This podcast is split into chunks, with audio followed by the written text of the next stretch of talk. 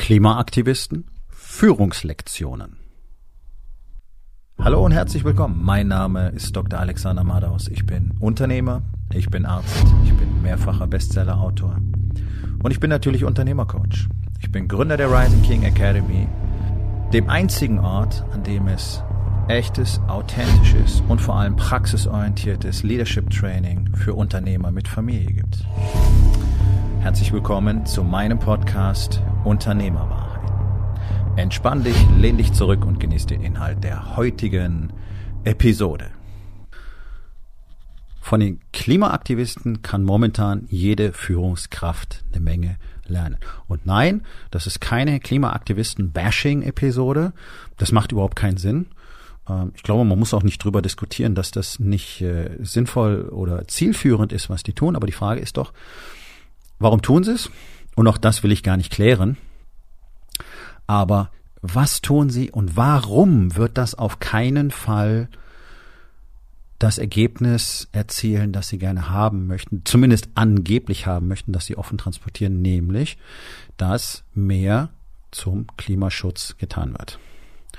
Und hier sieht man eigentlich fantastisch am lebenden Beispiel, wie in Deutschland, gerade in Deutschland, mindestens 90 bis 95 Prozent der Führungskräfte normalerweise führen. Die machen nämlich genau das Gleiche, was die Klimaaktivisten tun.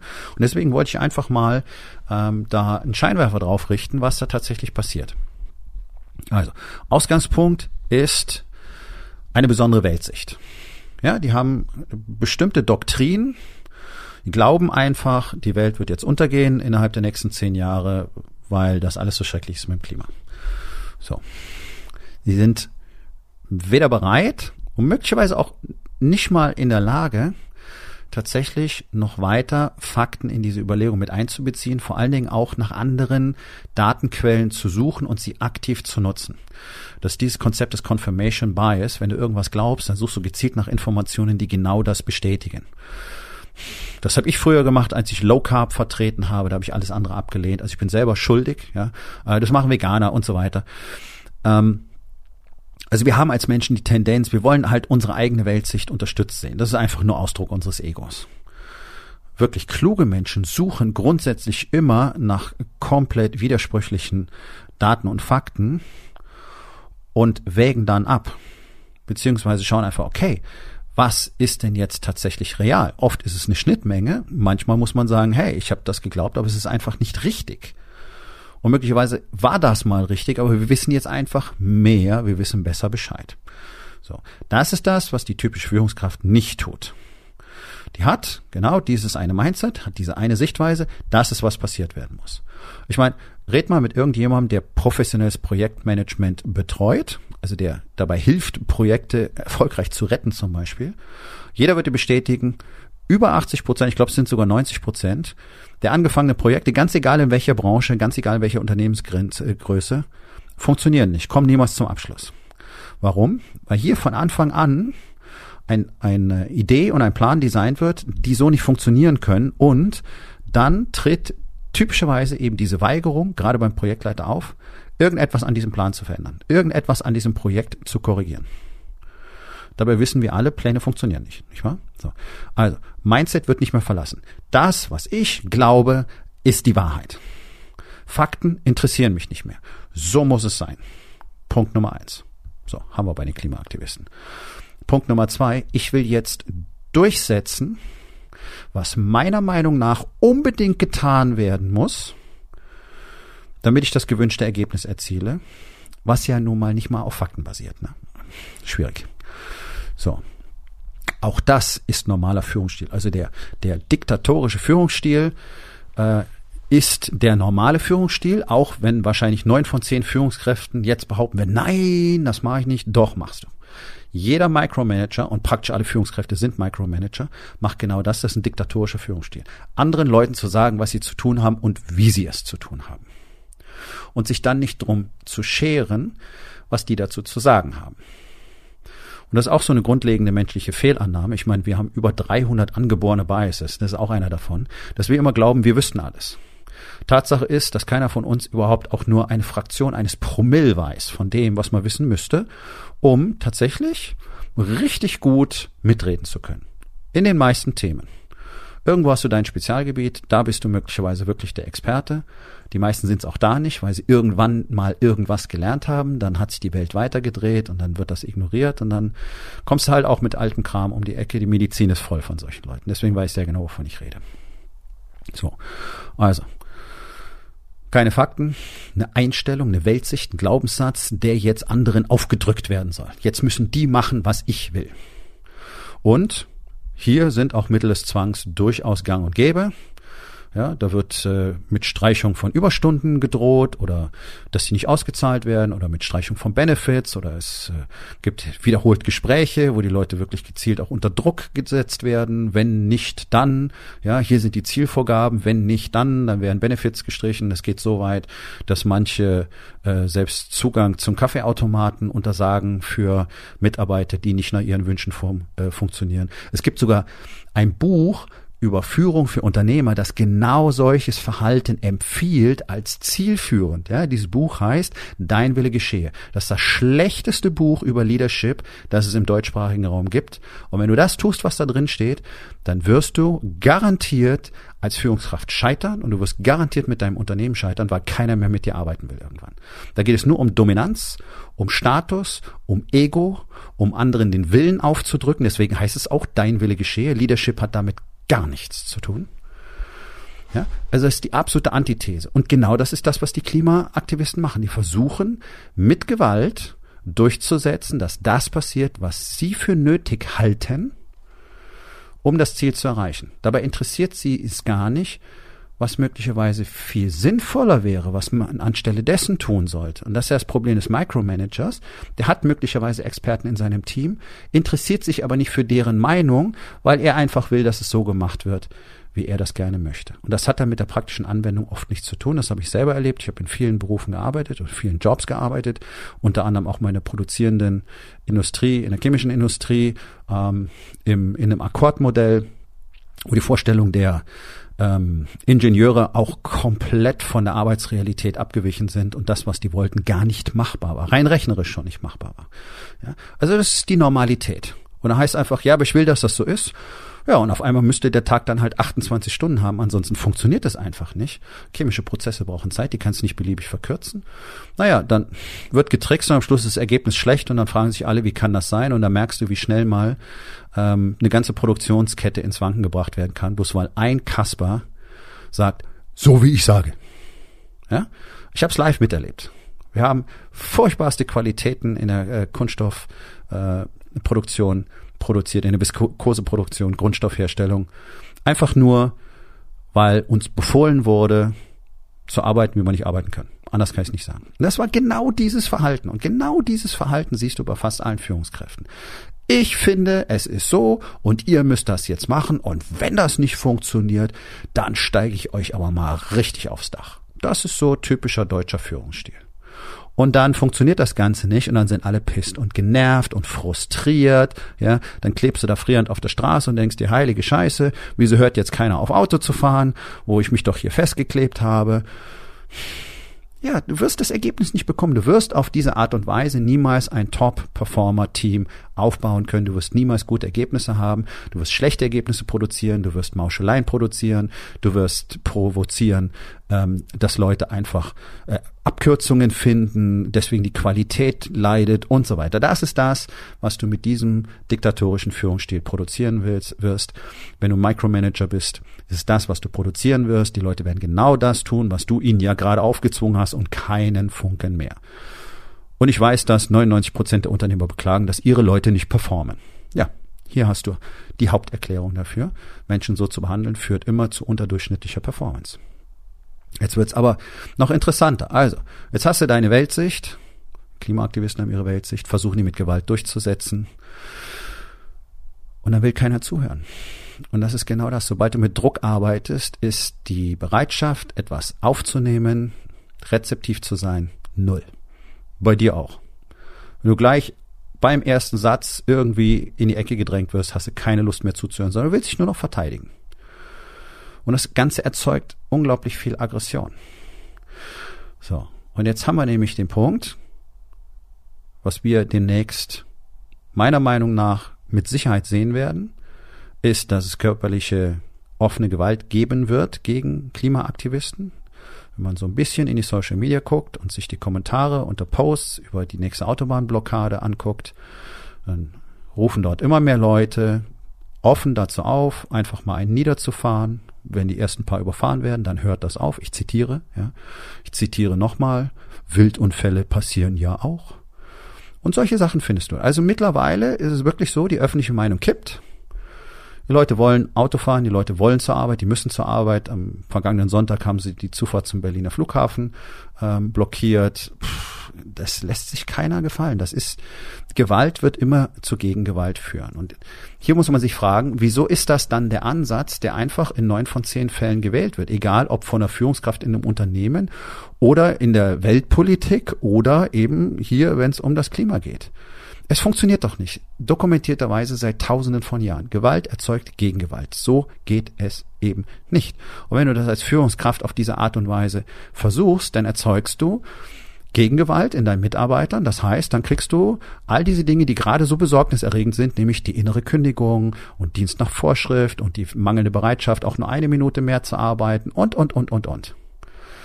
Das ist die Form der Gewalt, die die Mitarbeiter äh, zur Verfügung haben.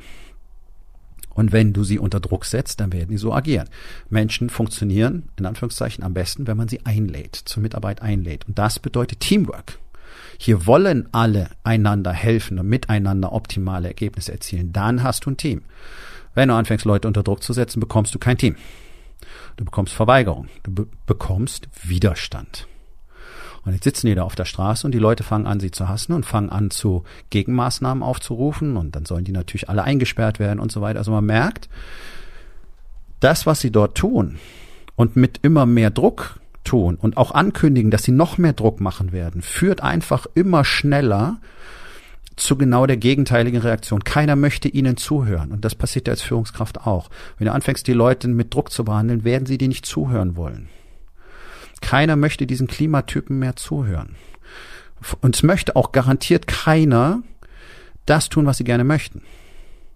Das einzige Ergebnis, was sie im Moment produzieren, ist mediale Aufmerksamkeit. Und hier ist ein Tipp. Hört auf, darüber Posts zu verfassen auf Social Media und euch darüber aufzuregen, dass die was gemacht haben, denn ihr verschafft ihnen Reichweite und zwar sehr viel Reichweite. Jeder aus eurem Netzwerk sieht euren Post und wenn ein Kommentar drunter kommt, kriegt er noch mehr Reichweite und jeder aus dem Netzwerk des Kommentierenden sieht das jetzt auch. Und so verschafft ihr diesen Menschen, wenn euch das ärgert, genau das, was sie am allermeisten brauchen, nämlich mediale Aufmerksamkeit und Reichweite. Also hört auf damit. Redet nicht darüber. Redet nicht untereinander darüber. Schenkt ihnen keine Aufmerksamkeit. Das ist eine der effektivsten Maßnahmen, um solche Sachen schnell zum Erliegen zu bringen. Denn wenn es keinen interessiert, dann machen sie es auch nicht mehr. Die Medien tun ihr Übriges dazu, leider. Finde ich absolut sträflich. Es sollte komplett ausgeblendet werden. Es sollte keine Berichterstattung darüber geben. Aber nur, so ist es halt. So, und jetzt haben wir die Gegenbewegung. Das heißt, es geht jetzt nur noch drum, wie kann man die in die Schranken weisen? Und hier ist die Lektion für jede Führungskraft. Das Einzige, was irgendwas bringen kann, ist eine Kommunikation. Und die beginnt mit Zuhören. Und ja, es ist sehr verständlich, was die treibt, weil sie es offen sagen. Sie haben Angst. So, Angst motiviert Menschen immer zu ganz schrägen Sachen.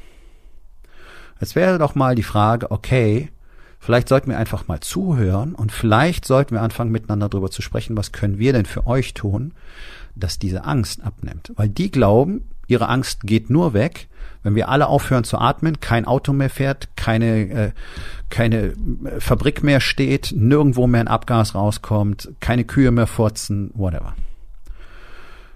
Das wird nicht funktionieren, also es wird effektiv nicht funktionieren. Selbst wenn Deutschland aufhören würde zu existieren, würde sich das Weltklima um, ich glaube, 0,00001 Grad verändern. Also wir haben allein die Kapazität nicht. Gut, das ist eine Datenlage, eine Sachlage, die Sie nicht zur Kenntnis nehmen.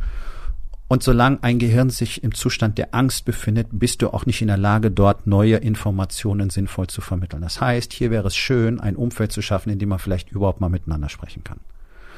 Und dann könnte man vielleicht auch mal drüber sprechen, warum sie glauben, dass das eine effektive Maßnahme sei. Und möglicherweise, möglicherweise würde das der Beginn einer Entwicklung sein, die dazu führt, dass die erkennen, dass sie vielleicht was anderes tun könnten. Und dann würden sie eher das bekommen, was sie wollen. Und gleichzeitig würde die andere Seite bekommen, was sie will, nämlich, dass keine Straßen mehr blockiert werden. Das tut Kommunikation für Menschen. Das Problem ist, dass in Deutschland dass es in Deutschland keine Kommunikationskultur mehr gibt, und zwar seit Jahrzehnten, seit Generationen bereits. Menschen sprechen nicht mehr miteinander, Menschen sprechen übereinander und Menschen streiten miteinander und zeigen mit dem Finger aufeinander. Und wir haben jetzt die Spitze dieser Entwicklung, diese ganze woke Scheiße da draußen, ist nichts anderes die, als die Spitze dieser Entwicklung, dass jeder mit dem Finger auf den anderen zeigt und sagt, darfst du nicht, du bist doof. Jemand hat eine andere Meinung, du bist doof. Und um irgendwie den Frieden zu wahren, hat man jetzt sich eingebildet, wenn wir einfach alles verbieten, weil man darf gar nichts mehr sagen und man darf gegen gar nichts mehr sein, dann haben wir Frieden. Das funktioniert natürlich mit Menschen überhaupt nicht. Nicht umsonst haben wir die, eigentlich die freie Meinungsäußerung im Grundgesetz verankert. Sie existiert ja bereits nicht mehr. Sie ist ja bereits gekippt worden, weil der Vokismus, dieses woke Mindset, was auch die Politik durchdringt, dafür gesorgt hat, dass du einfach nichts mehr sagen darfst, weil du dann sofort ein Etikett bekommst. Also du merkst, das, was im Bereich der Klimagegner da passiert, nämlich keine Kommunikation, einfach mit Druck arbeiten, mit Gegeneinander und mit, äh, mit Gewalt, Gewaltandrohung und diffamieren und verdammen.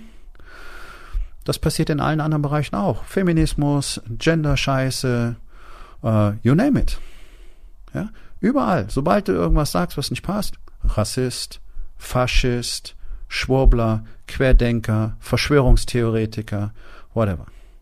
Das ist das Resultat daraus, dass wir nicht mehr miteinander sprechen. So platt ist es. Wir haben verlernt, miteinander zu sprechen. Vor allen Dingen haben wir verlernt, einander zuzuhören. Und das kannst du in jedes Unternehmen, in fast jedes Unternehmen in Deutschland übertragen. Es gibt keine Kommunikation. Es gibt wir gegen die.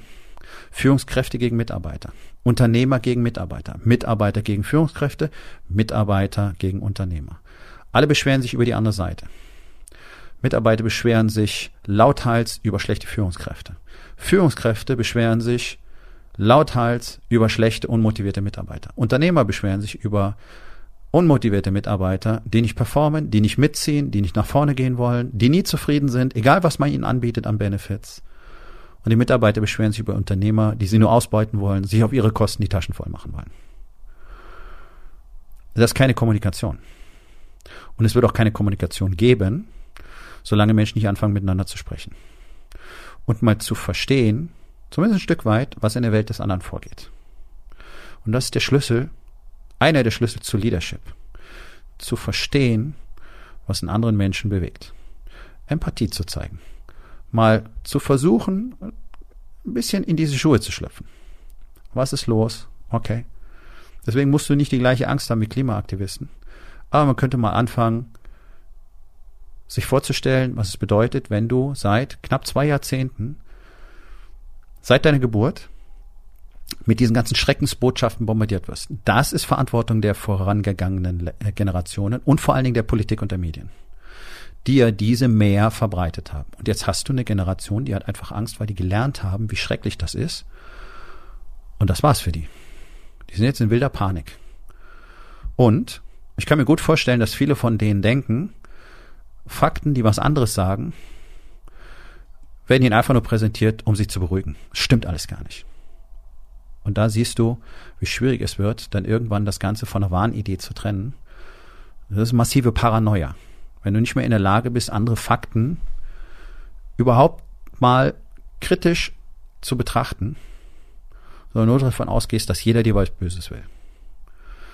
Und dann sitzt du da und denkst, okay, ich kann das nur noch mit Gewalt durchsetzen, was ich will, weil es, es will ja keiner zuhören. Und tatsächlich will auch keiner zuhören. Und ich kann euch eins versprechen, auf diese Art und Weise wird nie jemand zuhören.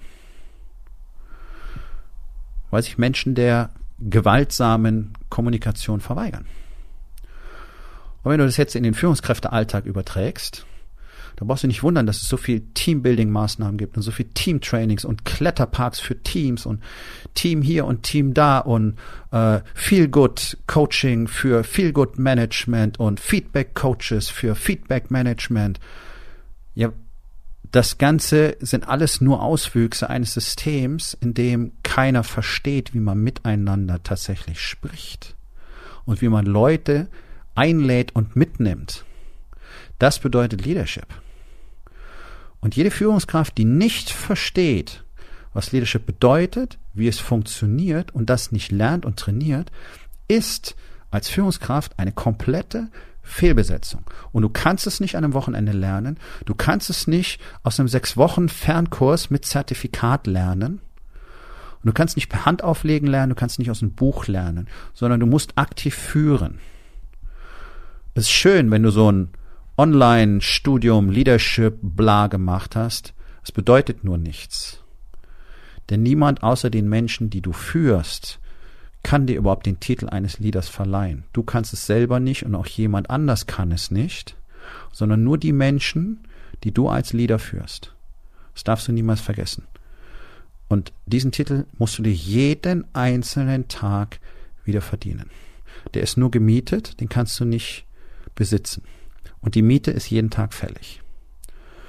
Und was es für Verwerfungen produziert, wenn man von Anfang an rein emotional und ego-getrieben, ausschließlich versucht, nötigenfalls mit allen Mitteln, die einem zur Verfügung stehen, die eigene Welt sich durchzusetzen. Das ist es, was wir bei den Klimaaktivisten sehen. Und was es auf der anderen Seite produziert, nämlich das identische Verhalten, ist einfach, ja, ich will mal sagen, ernüchternd.